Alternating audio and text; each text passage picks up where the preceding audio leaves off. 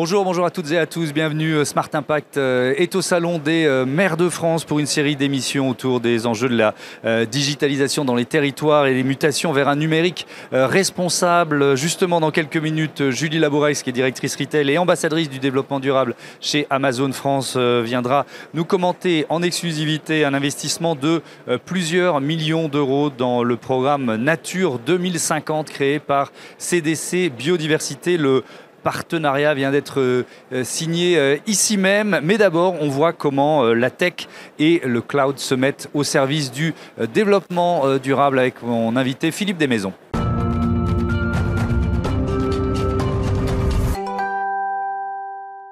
Bonjour Philippe Desmaisons, heureux de vous accueillir. vous êtes conseiller technologique exécutif, ambassadeur du développement durable chez Amazon Web Services AWS. C'est une plateforme cloud, il faut peut-être expliquer ce que c'est quand même. Quel service vous proposez à vos clients? Donc AWS, c'est une entreprise qui est née en, 2006. Euh, et euh, la, proposition, en fait, c'est de fournir des services informatiques. Derrière le mot cloud, souvent on met le mot stockage, euh, alors qu'en fait c'est bien plus que ça. Hein. C'est vraiment des services informatiques complets, donc avec des serveurs, du réseau, du stockage effectivement. Et ce qui le caractérise, c'est euh, d'une part le fait que c'est à la demande, c'est-à-dire qu'en fait, euh, je n'ai pas besoin d'acheter le matériel, je vais le, louer à la volée. Et ça, c'est déjà le premier point. Et puis, je paye à l'usage. C'est-à-dire que je ne vais en fait payer que ce que je consomme réellement comme service informatique. Oui, alors quand vous dites, c'est important parce que c'est vrai quand on, pense stockage, on pense centre de données. Ça fait partie de votre euh, activité, mais il n'y a, pas que, a pas que ça. pour, peut-être un peu poser le périmètre, en France, c'est combien, de clients? Et puis surtout, c'est dans quel secteur? Ça touche un peu tous les secteurs de l'économie. Alors c'est plusieurs milliers de clients en France, euh, quelle que soit d'ailleurs leur taille. Euh, je pense que ça c'est vraiment important. Donc effectivement, on part des grandes entreprises, puisqu'on va avoir par, exemple 80% hein, des, acteurs du CAC 40 qui sont euh, clients AWS, mais aussi on va retrouver des, petites et moyennes et toutes petites entreprises, puisque finalement, en fait, nos services, ce sont des services extrêmement génériques d'un point de vue purement informatique et qui permettent de répondre à tous les besoins, quelle que soit la taille. Et vous accompagnez aussi la croissance des, des licornes. Je crois que 70% des licornes française travaille, euh, avec vous. Euh, on, parle évidemment développement durable dans, cette émission. pourquoi, comment le, cloud peut se mettre au service du développement durable? Alors en fait, déjà, il faut savoir que comme je l'indiquais tout à l'heure, le cloud, c'est quelque chose qu'on va aller chercher quand on en a besoin. Et donc, j'ai tendance toujours à dire que finalement, le cloud, c'est le transport en commun de l'informatique. Oui. Qu'est-ce que ça veut dire? Ça veut dire que je n'ai pas besoin d'acheter ma voiture, par exemple, et de l'avoir tout le temps sous la main. Donc, euh, si je ne m'en sers pas, personne ne s'en sert. Et eh bien là, en fait, on est quelque part dans le logique de transport en commun, comme le train, que je vais prendre quand j'en ai besoin. Et d'ailleurs, quand je vais descendre à la gare, quelqu'un va peut-être prendre ma place. Donc, cette logique de, de faire en sorte qu'on va mutualiser les ressources, le fait que bah, la ressource que je vais consommer, elle ne m'est pas exclusive, eh ben déjà, ça permet d'arriver à réduire drastiquement la consommation énergétique, sujet euh, important s'il en est aujourd'hui. J'ai vu que vous parlez d'un facteur 5 en termes de consommation d'énergie. Exactement. Comment vous atteignez ce, niveau? C'est quand même assez vertigineux, un facteur 5. Alors, ce facteur 5, effectivement, il a été euh, euh, étudié par un, cabinet de recherche externe, mhm. mais il a aussi été constaté par les clients. Alors, on va dire que le, premier euh, vecteur qui se cache derrière ce facteur 5, donc 80% d'énergie en moins, c'est essentiellement, euh, bah, comme je l'ai dit tout à l'heure, la mutualisation. C'est-à-dire que je vais, euh, un peu comme je parlais de, du, covoiturage, de l'IT, bah, quand vous mettez une personne dans un véhicule ou cinq, le facteur 5, vous le retrouvez. Ça va vite, d'accord. Ça, c'est le, premier, le premier élément. Mm. Le deuxième élément, comme notre métier en fait, euh, c'est de donner des services euh, informatiques, eh bien, nous avons euh, décidé de concevoir la totalité du matériel. Les serveurs, le stockage, la partie réseau. Et de ce fait, on va avoir des matériels qui sont exactement en fait en face des besoins, sans avoir des fonctionnalités additionnelles que l'on peut retrouver généralement chez les grands acteurs du marché qui vendent du matériel, où finalement souvent leur valeur vient par les fonctionnalités supplémentaires.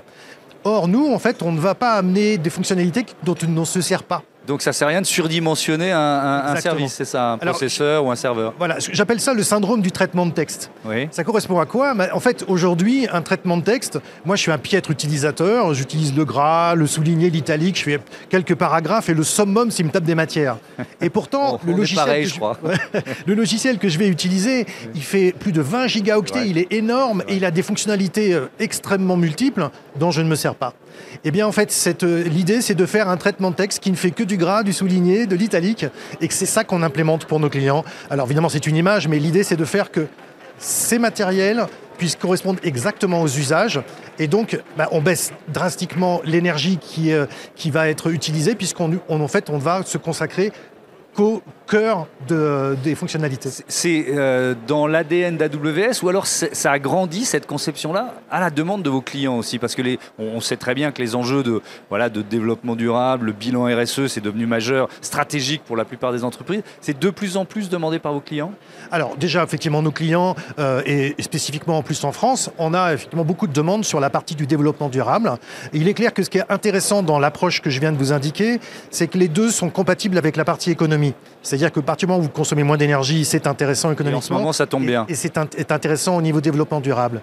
Mais pour, pour rebondir sur votre question, euh, les clients viennent nous voir pas uniquement pour avoir une informatique verte, mais ils viennent aussi pour utiliser l'outil informatique pour décarboner leur, euh, leur, leur, métier, leur business. Euh, et ça, c'est quelque chose d'important. C'est-à-dire qu'on voit que c'est un outil qui permet de s'adapter aux besoins, de démarrer de nouvelles idées, donc très très adapté finalement à l'innovation. Je peux peut-être citer une, une, entreprise, une start-up, on l'appelle start-up, mais elle est maintenant assez importante, qui s'appelle Green Citizen. Donc là, on est au Salon des maires. Il faut savoir on est dans les réseaux d'eau, là, c'est ça Alors exactement, Green Citizen, en fait, travaille euh, sur, de manière générale sur l'optimisation de l'usage de l'eau et aussi sur les déchets. Donc vraiment sur toutes les, enfin, plusieurs dimensions du développement durable. Donc euh, par une logique donc, auprès des municipalités de mettre des capteurs sur l'ensemble de l'arrosage public bah, si on a trop mis, trop mis d'eau, on a perdu, et si on n'en a pas mis assez, on a perdu aussi. Donc le fait d'arriver à directement utiliser la bonne quantité d'eau, c'est important, et ils arrivent jusqu'à 40% d'économie d'eau euh, dans certaines municipalités. Donc, ça, c'est le principe de Green Citizen, et en, quoi les, solutions AWS les, les, aident à être plus efficaces? Alors justement, c'est ça qui est intéressant, on parle beaucoup de l'Internet des objets, ces fameux capteurs, en fait, qui sont directement dans les, dans, bah, dans les espaces verts, vont remonter de l'informatique justement sur ce fameux cloud, et il se trouve que ces, éléments vont permettre d'arriver à calculer exactement et piloter l'ensemble de l'arrosage. On peut citer aussi ce qui, est fait à Marseille pour la partie des gestions des déchets, pour éviter que ça aille dans les caniveaux. Il y a des capteurs qui repèrent s'il y a des déchets dans les caniveaux et pour éviter que ça parte dans la mer, eh bien ça déclenche donc toute cette logique de remontée et de surveillance par le cloud, ça déclenche une intervention des, agents municipaux pour aller vider en fait ces caniveaux. alors je voudrais revenir quand même euh, au, centre de données parce que euh, c'est l'un des cœurs de métier euh, d'AWS. évidemment, c'est énergivore un centre de données. Donc comment vous faites baisser la consommation d'énergie de vos, de vos data centers Alors énergivore, oui et non. Je vais juste reprendre ce, mot-là. C'est comme je parlais finalement de, la, différence entre la voiture et le train. Mm effectivement, le train consomme beaucoup d'énergie. Mais en fait, à l'unité, à l'unité, c'est une si énergie. On met, si on met beaucoup de monde dedans, il en consomme moins. Exactement. Et donc c'est en ça en fait que les data centers sont euh, déjà dès lors qu'on le partage et c'est extrêmement important parce qu'il existe des centres données qui sont privés. Euh, et après, ben, nous, nous avons à la fois euh, des, des, éléments, ben, c'est notre métier, de volume qui nous permettent d'arriver à travailler sur des technologies, tant dans la partie du, de la gestion de ce qu'on appelle en fait la partie de, gestion de la chaleur. Hein. par exemple, en, en, Irlande, en Europe, la chaleur de nos data centers sert à réchauffer des logements du quartier. Et puis ensuite, sur la gestion de l'eau, qui est un autre élément, on pense beaucoup à l'énergie, mais l'eau, elle est utilisée euh, dans beaucoup de data centers historiquement pour refroidir, justement. Eh bien, nous, nous avons créé des, des, innovations pour utiliser l'air plutôt que l'eau. Et donc toujours en Irlande, qui est partie des, plus gros euh, centres de en, en, Europe, eh bien, on utilise moins de 1000 euh, mètres cubes d'eau sur l'année c'est-à-dire qu'en fait, 95% du temps, on n'utilise pas d'eau du tout. Et en fait, euh, ces, mètres cubes, ça correspond à peu près à la consommation de 8 foyers irlandais. Donc c'est juste pour vous dire qu'on fait en sorte, parce que c'est notre métier, de baisser les impacts tant en énergie qu'au niveau de l'eau. Et, cette eau, ça peut être de l'eau recyclée, par exemple Vous faites en sorte d'utiliser de plus en plus de recyclé? Alors, en fait, c'est un des éléments qui nous permet d'atteindre euh, des, consommations si basses. C'est qu'on utilise en fait des mécanismes pour enlever les minéraux dans l'eau, pour pouvoir faire en sorte qu'on puisse recycler l'eau et de ce fait, eh bien, avoir des usages qui sont bien moindres. Tout à fait. Parce que le, tartre, c'est votre ennemi dans ce cas-là, c'est ça? En l'occurrence, oui, parce qu'effectivement, dès lors qu'on va l'utiliser constamment, eh bien, il faut que l'ensemble des, des tuyaux tuyauterie, puisqu'il s'agit effectivement de tuyauterie, puissent ne pas être encrassées par les minéraux. Un, tout dernier mot rapide. on parlait des licornes. les, solutions que vous proposez, elles, accompagnent aussi la croissance de ces entreprises. Sérieux, vous pouvez monter en puissance au même rythme qu'elles, c'est ça? Voilà. Donc effectivement, une licorne, peut-être pour préciser ce qu'est une licorne, donc c'est une c'est une start-up qui est valorisée à plus d'un milliard de dollars. Donc effectivement, nous avons aujourd'hui parmi nos clients beaucoup de ces fameuses licornes, euh, parce que finalement, ce qui est intéressant quand on est une start-up, c'est de ne pas payer beaucoup et de pouvoir, par contre, parce qu'on a une croissance très forte, pouvoir suivre la demande. Et la notion de paiement à l'usage et à la demande correspond énormément à leurs besoins. Et il est clair que bah, justement, ces fameuses licornes n'ont pas eu besoin d'investir, elles ne payent que ce qu'elles consomment. Et d'ailleurs, euh, avec une, linéarité qui n'est pas toujours euh, dans l'année la même, donc on va suivre en fait leur, leurs usages au fur et à mesure de l'année. Merci beaucoup Philippe Desmaisons. À, à bientôt euh, sur Bismart. On passe tout de suite à notre euh, débat avec euh, la signature de ce partenariat majeur entre Amazon France et le programme Nature 2050 de CDC Biodiversité.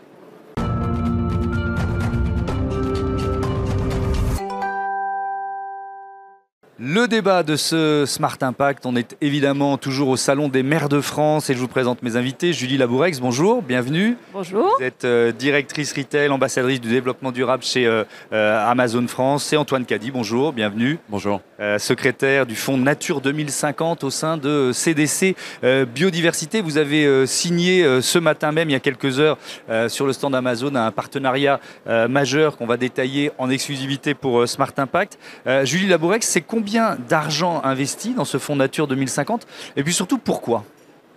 Euh, ben, je suis ravie de, effectivement qu'on ait signé ça ce, matin.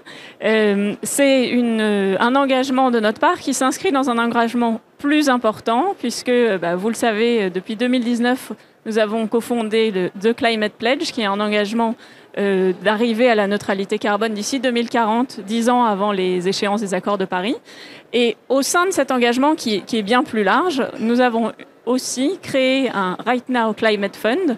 doté de 100 millions d'euros qui nous permet de contribuer à la biodiversité, à la protection de l'environnement avec des partenaires. Et donc aujourd'hui, avec CDC Biodiversité, euh, nous sommes ravis d'annoncer euh, que nous allons contribuer pour 3 millions d'euros à ce fonds euh, dans les trois prochaines années euh, pour bah, voilà, contribuer euh, au travail qui est fait par CDC Biodiversité. Et alors on va évidemment découvrir ensemble dans le détail ce que vous allez faire, sur quel type de projet vous allez vous, vous, engager. Mais alors il faut quand même, je suis sûr qu'une partie de nos téléspectateurs ne connaissent pas CDC Biodiversité. Présentez-nous finalement ce, ce, ce, lieu de défense de la, de la biodiversité.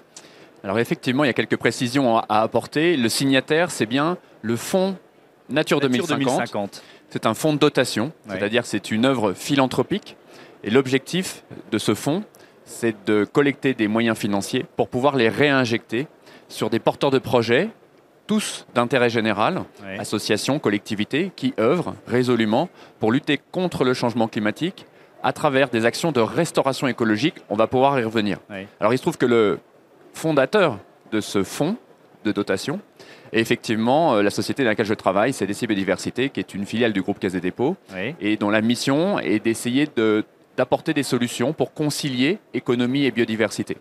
Il y a quelques années, on travaillait à la conciliation de la biodiversité et du développement économique. Aujourd'hui, les, rôles, enfin, les, les, dimensions sont en train de s'inverser et il est vraiment nécessaire de travailler à la préservation, peut-être à l'évolution, à l'adaptation de nos modèles économiques dans un contexte de raréfaction de la biodiversité parce qu'il faut absolument et nous en reparlerons d'ailleurs dans quelques semaines à la COP 15 biodiversité. Il faut absolument qu'on arrive à se repositionner vis-à-vis de la nature. 40% de la biodiversité a d'ores et déjà disparu et nous devons euh, inverser les courbes. C'est vraiment très intéressant ce que vous dites parce que euh, on voit souvent, je, rebondis sur les COP, euh, les COP climat, on en parle beaucoup plus que les, COP biodiversité. J'ai presque moi découvert, alors que je parle de ces thématiques quotidiennement dans cette émission, qu'il y avait une COP biodiversité. Alors, ça sera quand même la 15e. Je Simplement, on a eu euh, deux années de carence un peu difficiles, puisqu'elle devait avoir lieu euh, en Chine euh, en 2020, donc à l'automne 2020, il y a exactement deux ans. Le Covid nous a fait la repousser, mais nous, elle se tiendra à Montréal donc mi-décembre, et nous en attendons beaucoup. D'ailleurs, les, conclusions le week-end qui vient de, s'achever de la COP 27 ouvrent vers ce, ce potentiel qu'a la biodiversité, et comme vous le disiez il y a un instant, comment la biodiversité peut être peut-être la meilleure solution pour adapter notre planète au changement climatique qui aujourd'hui n'est plus euh, euh, une perspective mais véritablement une réalité. Alors vous l'avez dit Julie Laboex, euh, cette contribution au Fonds Nature, au programme Nature 2050, 3 millions d'euros, c'est dans le cadre de ce Right Now Climate Fund. donc il y a déjà eu des engagements similaires dans d'autres pays dans le monde, en, Europe notamment. Si on rentre un peu dans le détail, c'est quoi ce, ce programme Right Now Climate Fund? Eh bien, donc ce, sont 100 millions d'euros quand euh, s'est engagé à, investir, et bah, justement pour protéger la, biodiversité, pour protéger euh, que ce soit euh, les forêts. Donc la plupart des projets qui ont déjà eu été, été financés sont liés aux forêts. Donc dans les Appalaches aux États-Unis, en Italie aussi c'est une forêt. Euh, on a aussi euh, participé à un certain nombre de fonds pour la préservation de la forêt amazonienne. Avec un programme qui euh, s'appelle LEAF, c'est ça? Exactement, avec un programme qui s'appelle LEAF. mais ça peut aussi être dans des zones urbaines. Par exemple, en Allemagne, on a un programme qui est sur, les zones urbaines. Et, d'ailleurs, bah, c'est ça qui est intéressant, et je trouve aussi par rapport au, au fonds Nature 2050, c'est qu'il y a une diversité des projets qui sont financés qui est intéressante, qui touche à peu près partout en France, ce qui aussi était important pour nous parce qu'Amazon, on, est euh, présent partout en France et on, veut pouvoir avoir un impact euh, partout en France à la fois dans des zones urbaines comme euh, les prochains projets qui vont, qui vont avoir lieu, ou euh, dans des zones, euh, les zones humides ou des, forêts. Donc c'est oui, parce qu'il y a l'un des projets sur lequel vous allez travailler ensemble, c'est dans, dans, la métropole Grand Paris, c'est ça? Voilà, quelque chose qui est intéressant, je trouve, dans l'approche. Alors, ce, ne sera pas Amazon qui va choisir les projets, ça c'est typiquement euh, ce que va faire CDC Biodiversité. Nous, on est contributeurs, mais c'est vrai que ce qui nous a intéressé dans l'approche, c'est que d'une part, c'est très scientifique, ce qui plaît toujours euh, du point de vue euh, d'Amazon, mhm. euh, avec bah, un comité de pilotage scientifique, avec des, instances reconnues comme l'ADEME par exemple. et c'est vrai que du coup, euh, ces, projets qui vont être choisis, un certain nombre qui ont été présélectionnés, sont euh, aussi co-sélectionnés avec euh, Paris Métropole. alors justement, ça, consiste en quoi la défense de la biodiversité dans un, ensemble aussi, aussi gigantesque que la Métropole Grand Paris? Il y, a, il y a des points qui ont été euh, désigné, repéré par des scientifiques, vous avez été alerté. comment finalement vous guidez une entreprise comme Amazon pour bien utiliser euh, cet argent au service de la biodiversité? Alors, si vous me permettez, je, fais un tout petit pas de recul pour dézoomer en fait sur ce qu'est le programme Nature 2050, comment il fonctionne. Euh, d'abord, dire que c'est important pour nous d'avoir une entreprise qui s'inscrit dans une logique globale. Et nous avons, depuis plus d'une année, eu de nombreux échanges avec les équipes d'Amazon pour bien comprendre quelles étaient la réalité de leurs engagements, notamment en termes de décarbonation, en termes d'intégration des contraintes réglementaires, prise en compte de la biodiversité dans les projets, etc. Et c'est quelque chose de très important pour nous, qui est bien une logique entre l'aspect business et l'aspect philanthropique. Pour l'aspect philanthropique, effectivement, le choix que vous avez fait, c'est de nous faire confiance à travers euh, le programme Nature 2050 et là aussi, un mot sur Nature 2050. En fait, c'est un programme qui est né il y a six ans, au lendemain de la COP 21 euh, en 2015. En fait, si vous en rappelez, au moment de l'accord de Paris, hein, donc il y a sept ans, en fait, euh, quasiment jour pour jour, on s'était dit, voilà, on va tendre vers cette ambition 1,5 degré.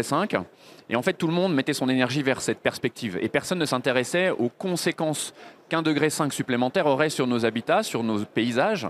Il n'y aurait plus les mêmes forêts les mêmes arbres dans nos forêts, les mêmes euh, oiseaux dans le ciel, les mêmes papillons dans nos jardins. Et nous, acteurs experts de la biodiversité, nous avions conscience de ça.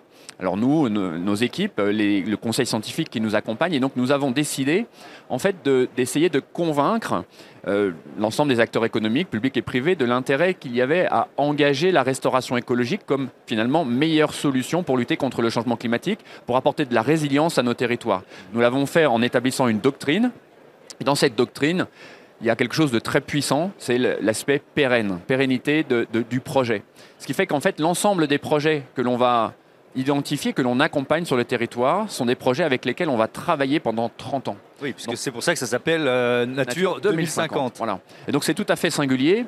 Euh, au début, évidemment, on a des, des ONG, des collectivités, d'autres acteurs d'exploitation agricole qui sont venus nous voir en disant bah voilà, on a besoin d'un coup de main financier ponctuels, pour deux ans, pour trois ans, parce que c'est comme ça qu'ils sont formatés. Euh, et nous leur avons dit, bah non, en fait, on a besoin de travailler avec vous sur la sécurisation du foncier. Est-ce que vous êtes propriétaire? Est-ce que vous avez un bail amphithéotique? Est-ce que vous avez une ORE ou etc. Comment on va pouvoir se projeter? Ça, donc le premier point pérennité. Le second point, c'est la mesure, donc les indicateurs. Et vous évoquez effectivement euh, les établissements, les scientifiques, les partenaires qui nous accompagnent, toutes les grandes ONG, euh, les universitaires, le muséum, CNRS, etc., l'ADEME, l'Office français de la biodiversité qui nous a mis en relation. Eh bien, tous ces acteurs, avec tous ces acteurs, nous avons défini des indicateurs qui vont nous permettre de suivre et d'objectiver la performance écologique des travaux de restauration qui sont réalisés et qu'on puisse, dans 10 ans, dans 20 ans, a fortiori en 2050, nous assurer que ces travaux ont permis d'apporter la résilience que j'évoque sur les territoires. Et alors je reprends mon zoom, euh, euh, à la dimension de la métropole Grand Paris, ça donne quoi? Bien sûr, alors ce qui est très important, c'est que le président Ollier a fait partie de, ces acteurs qui ont compris que dans une, sur un territoire hyper dense, hyper urbain, l'enjeu nature était très important pour apporter de la qualité de vie, de la santé, euh, peut-être aussi du lien entre les personnes, etc. Et donc depuis maintenant 4 ans, euh, la métropole, par son intervention et grâce à son enthousiasme, euh, en fait, abonde au programme Nature 2050 en permettant une poche. En fait, on a mis en place, à l'échelle des 131 collectivités qui euh, composent la métropole du Grand Paris, un appel à projet dédié. Et donc, il s'agit systématiquement de désimperméabilisation, de restauration écologique et donc, en fait, de remettre de la nature dans la ville. Ce qui est très important, c'est que euh, la métropole du Grand Paris, dans le cadre de l'appel à projet qui a eu lieu en 2022, a mis 4 millions d'euros sur la table pour adresser euh, les projets qui nous ont été retenus. Amazon va nous permettre d'abonder à ces, euh, à ces, projets pour atteindre des objectifs que nous partageons. Donc il y a une douzaine de projets, il y en avait neuf lors de l'appel à projet précédent. Donc vous voyez une vingtaine de projets, c'est-à-dire que quasiment 30% des communes de la métropole du Grand Paris ont déjà une, une ambition Nature 2050 et c'est extrêmement important pour elles, mais également pour tous les gens qui y habitent. On, est dans une euh, initiative euh, qui, enfin, qui est publique-privée, qui euh, c'est intéressant de voir pour, comment ce levier peut être particulièrement efficace? Vous, le vivez aussi ailleurs dans le monde. Le, programme Livre dont on parlait tout à l'heure en Amazonie, c'est une initiative mondiale, publique-privée. Pourquoi ça vous semble important ça? Eh bien, je pense que clairement, ce, enfin, comme vous le disiez, le, réchauffement climatique, c'est une réalité. Maintenant, il va falloir qu'on vive avec. Mmh. Euh, et je pense que chacun doit apporter sa pierre. C'est-à-dire que le public, clairement, euh, bah, voilà, euh, donne, a donné au démarrage une impulsion, mais le privé doit jouer sa, part. Amazon, avec bah, l'ampleur de nos opérations, nous avons cette volonté de contribuer, cette volonté aussi à notre niveau d'embarquer les autres. Donc on parlera peut-être à un moment, mais le Climate Pledge, c'est d'une part, nous, nos ambitions de décarboner nos opérations euh, et, nos scopes 1, 2, 3, mais c'est aussi d'engager les autres à nous rejoindre. Et donc, ça, c'est ce qui se passe sur la partie privée, mais on ne peut pas tout faire que sur le privé. On a besoin de ces partenariats. Euh, quand on fait de la cyclo-logistique, par exemple, en ville, on a besoin de partenariats avec les villes. Quand on parle de biodiversité, c'est pas euh, uniquement euh, des, choses qui vont être euh, dans des forêts très lointaines, et c'est ça qui est intéressant avec ce qui se passe avec le, le Grand Paris, que on se met aussi au cœur des villes. Donc, je pense que vraiment c'est important d'avoir à la fois une dynamique privée et publique et d'arrêter d'opposer, parce que parfois c'est un peu le, cas euh, de, ce qui est dit, euh, mais qu'on voit comment ensemble chacun peut euh, bah, voilà, contribuer sa pierre. alors justement, The Climate Pledge, c'est vous qui l'avez initié. Il y a combien de, participants maintenant? Parce que c'est devenu une, un, fleuve assez puissant. Quoi. Bah, voilà, c'est tout. Et alors on s'en réjouit parce que c'est vraiment l'objectif. On a maintenant 375 signataires dans le monde. et donc on invite toutes les entreprises à nous rejoindre. Ce qui est intéressant, c'est que je crois qu'on est à 51 pays euh, maintenant avec des, entreprises euh, signataires, 29 euh, industries. Donc on est vraiment sur bah voilà, quelque chose assez large. En France, on a des signataires, le groupe SEB, Atos. Enfin, et du coup, ça, vous montre voilà, la, diversité qu'il y a. Et chacune de ces entreprises bah, s'est engagée à relever le défi des accords de Paris dix ans avant.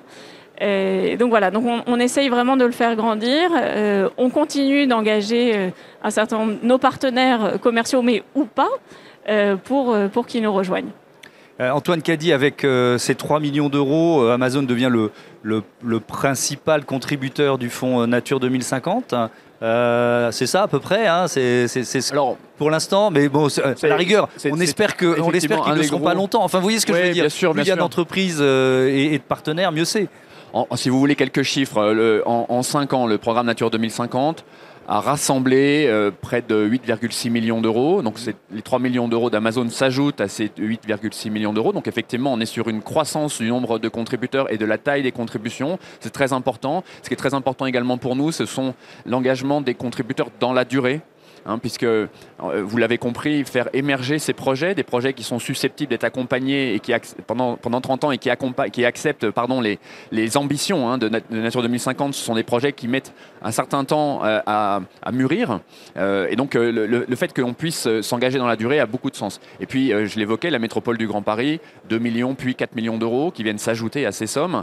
Donc vous voyez, en, fait, Nature 2050, pour la partie hexagonale et ultramarine, puisque nous sommes également présent dans les Outre-mer. Et j'en profite d'ailleurs pour saluer les élus des Outre-mer que j'ai croisés tout à l'heure. C'est toujours très important pour nous. Les Outre-mer ont une importance très, très stratégique pour la biodiversité française et elles sont très euh, concernées par les sujets des changements climatiques. Donc vous voyez, voilà, c'est cette dynamique-là en fait qui est importante. Et donc effectivement, Amazon, c'est une accélération supplémentaire qui va nous permettre euh, d'accompagner de nouveaux projets. Euh, je, reviens à ce que vous nous disiez tout à l'heure, c'est-à-dire les, projets que vous avez déjà euh, accompagnés, financés en Italie, en Allemagne, au Royaume-Uni, pour ne parler que, que, de l'Europe. Là, vous avez un petit peu de retour d'expérience ou de recul de temporalité. Qu'est-ce qui est en train de se mettre en place? Qu'est-ce que vous voyez votre argent devenir de la biodiversité en quelque sorte? C'est un peu trivial ce que je dis, mais c'est ça. Euh, bah, en tout cas, c'est l'objectif. Euh, on n'a pas encore beaucoup de recul parce que tout ça s'est fait en, 2000, euh, voilà, en, 2020. Donc, mais clairement, on est encore une fois toujours dans une logique assez long terme. de ce, justement d'accompagner. On, on, pense que c'est maintenant qu'il faut qu'on investisse parce que la nature finalement se régénère lentement mais assez vite. et donc si on commence maintenant, on, arrivera à en voir les fruits. À ce stade, c'est encore un peu tôt pour vraiment le voir, mais c'est l'objectif. Alors, il y a cet euh, aspect-là, et puis allez, il nous reste une minute. Je voudrais que euh, vous, puissiez euh, mettre en avant aussi, parce que par définition, un géant comme Amazon, c'est aussi un émetteur de, de, carbone. Donc, par exemple, sur l'aspect livraison, qu'est-ce que vous êtes en train de mettre en place? Quels engagements vous avez pris? Bah alors, déjà en termes d'engagement, on s'est engagé à ce que donc d'une part, comme je l'ai déjà dit, d'arriver dix ans avant les accords de Paris à la neutralité carbone, sur tous nos scopes, ce qui est quand même un engagement très ambitieux. Euh, et sur la livraison en particulier, on s'est engagé à ce que d'ici 2030, 50% de nos livraisons soient neutres en carbone. C'est-à-dire à la fois le transport, mais aussi l'emballage, etc. Et les opérations qui conduisent à ce qu'un paquet arrive chez vous en tant que client. Euh, et concrètement, les premières étapes euh, se passent sur le transport. On a pour vous donner un ordre de grandeur, l'an dernier, il y a déjà 10 millions de colis en France qui ont été livrés soit par véhicule électrique, soit à vélo, soit à pied. On a des ambitions très importantes. On a débloqué un milliard d'euros, enfin de dollars, dans le monde pour décarboner euh, euh, toutes nos flottes. Ça va à la fois sur euh, ce qu'on appelle le middle mile, donc les camions qui se passent entre entrepôts. Euh, où on investit pour avoir des flottes de camions poids lourds électriques. Euh, donc on a euh, voilà, ce, milliard et aussi sur ce qu'on appelle le last mile, donc le dernier kilomètre, ce qui arrive chez chacun d'entre nous, où là l'enjeu c'est d'une part de consolider les flux, donc avec des algorithmes qui permettent d'avoir les routes les plus efficaces, et d'autre part de verdir. Et donc c'est là où on a ces, ces logistiques, soit en véhicule électrique, soit en vélo, soit à pied. Merci beaucoup, merci à tous les deux d'avoir participé à, à, cette euh, émission. Je rappelle donc euh, l'information principale de ce Smart Impact Amazon qui investit 3 euh, millions d'euros dans ce programme Nature 2050. Je vous dis à demain pour un nouveau numéro de Smart Impact, toujours ici depuis le Salon des maires de France. Salut